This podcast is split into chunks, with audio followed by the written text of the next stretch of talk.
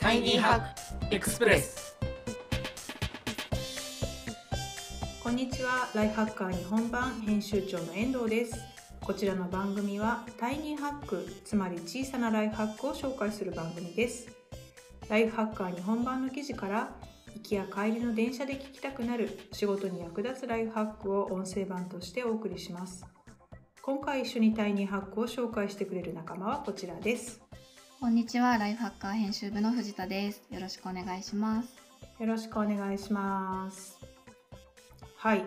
藤田さんです。えっ、と初登場はい、よです、ろしくお願いしえっ、ます。とちょっとよろしくお願いします。ちょっぴり藤田さんの紹介もすると彼女はですねライフハッカーの読者の方は読者の方が聞いてくださっていると信じて話していますけれどもいやそうじゃない方もぜひ聞いていただきたいですけれどもあの今日の「ライフハックツール」っていうコーナーを担当していて、まあ、いろんなもののレビューをこう魅力的に紹介する記事をバンバン出してくれたりとかしている藤田香織さんです。はい、でそんな藤田さんと今日何の話をするかというと一日の生産性を向上させる朝のルーティンの作り方っていう記事です。あのライフハッカーではねルモーニングルーティンというか生産性を上げるためのほにゃららの儀式とか朝のなんとかとかそれを習慣化とかもうもうもうもう100万回やってると思うんですけれどもすごいたくさんありますよね。あるよね、うん習慣化そうあれだよ藤田さん全部の記事のタグ付け整理とかやったことあるからどんだけあるか知ってるよいねや、もう本当にすごい膨大にありました。ねうん。ぼどんだけ好きかって感じだよねこの朝のルーティンね、はい。うん、っていう記事ですちなみに、えー、とさっきも話した内容だけど藤田さんは朝のルーティンありますか？軽くあります。少しだけありますね。少しはい。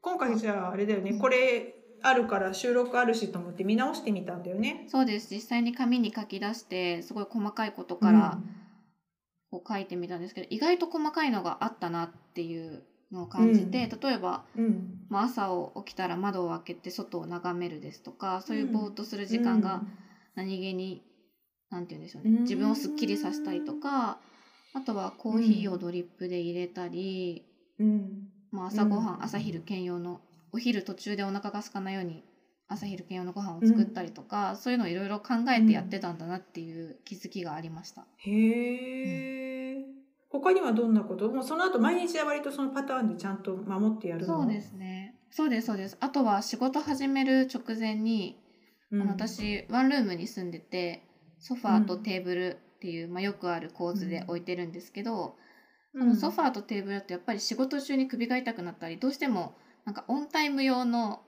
座高の高さっていうか姿勢にはならないので、うん。うん。あのテーブルがガス昇降式のあの高さ調節ができるテーブルなんですけど、うん。それはあのマックス70何センチくらいのマックスまで高さを上げて、うん。椅子もソファーじゃなくてちょっと座高高めになるオットマン的なのを置いてうん。でテレビとか本とかが視界に入らない場所に椅子をこう移動させてうん余計なあの雑念とか誘惑を 断ち切ってこう仕事モードに入るっていうのを毎朝9時半とか10時くらいにはやるようにしてます。で仕事が終わったらあの、うん。オットマン片付けてテーブルを一番低くしてもうくつろぐ体勢に入るっていうそういうルーティンがありました。点検してみたら気づいたって感じ？無意識にやってた。そうです。無意識にやってました。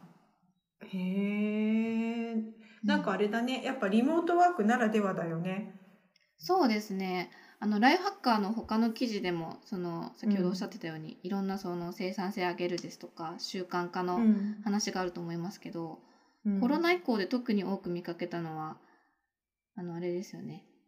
あの仮の通勤を作る室内でっていう記事とか、あのこういうのがいいよっていう tips 紹介されてたんですけど。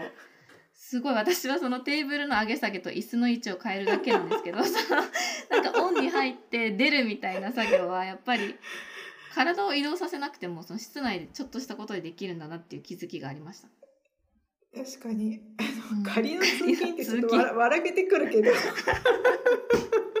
なんだそれっていう。ねなんだろうね。ジャケット着はい。て部屋の中一周とかするのかな、なんか香水つけてみたりとかですよね。部屋着なのに部屋着そうそうそうメイメイクするしない問題とかね女性だとうんうん。あったりもしますけど、うん、ではい。もそうだよね、あの藤田さんの場合はその話だとあのリビングがオフィスに変わる感じだよね。ウィーンガシャンってそうです。そうですそうです。視界も視点も変わるのでうん。部屋が変わったっていうふうに思い込んでやってます、いいと思います。なんかもう自分の部屋って誘惑いっぱいだもんね、そうなんです。もう読みたい本とか。ねね、読みたい本とかさっきまで雑誌見ながらポテチ食べてた心であそこに向かえないみたいな。そうそうそうなんですよ。なるほどなるほど。そうかそうかそうですね。あのライフハッカーの定番のモーニングルーティーンの話もこのリモートワークの時代になってちょっともっと一層意味が出てきたっていうふうにも言えそうだよね。はいかりました。なんかこの記事によるとそのルーティーンがま重要な理由っていうことであの、まあ、習慣化とか生産的になるためのこのスタートスタートがよく切れるしあのストレスがこう計画的に行動することでストレスが軽減され目標の達成が早まり自由な時間が増えますっていうことであのルーティンを良くすることであの一日の生産性がすごく良くなるっていう内容になっていてあの藤田さんみたいに一回自分のルーティンを把握してみるのがいいって書いてあるよね。はい。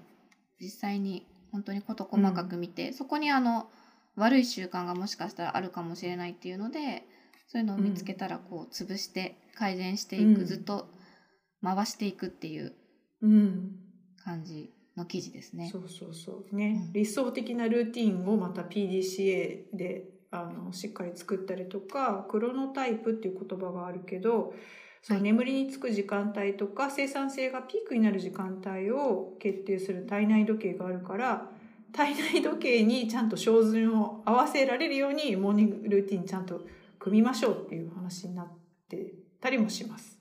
はい。うん、だからあれじゃない、ね藤田さんがやってる朝窓開けて外の空気浴びるとか実はめっちゃいいんだよね。うんうんうん。体内時計がこう整うって言いますよね朝日を浴びると、うん、うん、そうそう。メラトニンが出るんだよね。はい。そうですだから意外と実は書いてみたら藤田さんのモーニングルーティン結構ベストなんじゃない？確かにあのあんまりその仕事の開始時間よりも何時間も早く起きるっていう生活してないのでその必要最低限のことしかやってなくて、うん意外と悪いうん習慣っていうのはあんまりなかったなって自分で思いました。ねね、はいなんか図らずも理想のライフハッカーみたいなルーティンでびっくりしましたよ。えよかったです本当に私も安心しました。うん はい。そうですね。でもあえてなんか次やりたいなとか、こうしたらもっと良くなりそうみたいなことってあるの？でもそのさっき話にちょっと出たクロノタイプっていうのは、やっぱ自分がうん。本当にどこで生産性が一番上がるのかみたいなのはやっぱりみんながもっと理解した方がいいなと思ってて、うーん。それのその朝やりたいことをやるだけじゃなくて理想のル自分が思ってる理想のルーティンをやるだけじゃなくて、その自分がいつうん一番仕事がはかどるのかっていうところの逆算をして時間の逆算をして、うんうんでまあ何時に起きた方がいいとか何時にカフェインをうん入れるとかうん。そういうのを逆算してこう作っていくっていう方法も効果的かなって思ったのでそれはちょっとやっていきたいなと思いました。うん。確かになんかめちゃめちゃすごくなりそう。それでなんかすごい起床時間が早くなった人は辛いなとは思うんですけど 一回ちょっと見てみるっていうのまあはいい無かもしれない。理のない。はい、うん、そうだね、そうだね。ちなみに自分的にパフォーマンスが上がる時間ってありますか？私は2時から5時くらい。午後の2時から5時くらいが一。番上がるなって今回記事読んでて思ってうん。なんか午前中とかだと起きて数時間しか経ってないってのもあるし、うん。連絡がすごい来るじゃないですか朝って。それが落ち着いて、うん。あの頭も冴えてきてうん。お腹もまだ空いてないみたいなタイミングが一番しっかり働けるなっていうのを感じました。すごいね。自分のフォーカスタイムをじゃあ把握してるってことだからそれもすごいライフハうんうん。ックだし、あのね午前中はだから情報交換とかタスクの処理をバーってやって集中して記事を作るとかそういう大事な仕事は午後にギュッとやるって感じだね。そうですね。できるだけ連絡時間が少ないタイミングでうん。この原稿の編集をするとか、うん。そういうふうにうん。結構1週間のスケジュール1日のスケジュールは立ててるかもしれないです。なるほどなるほど。実はこのね編集部の末っ子的存在なんですけども。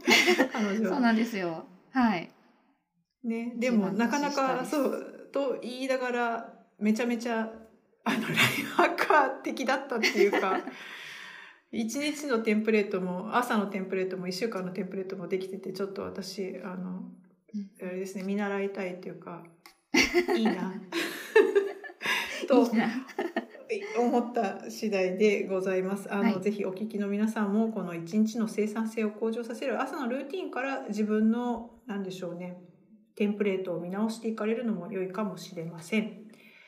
はい。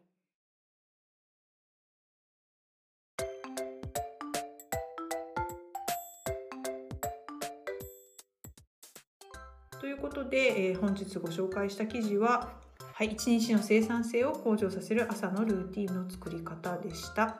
ポッドキャスト版をお聞きの方は概要欄に記事の詳細がございます。ぜひご覧ください。今回の感想や番組のリクエストは概要欄のリンクからぜひお願いいたします。それではまたお会いしましょう。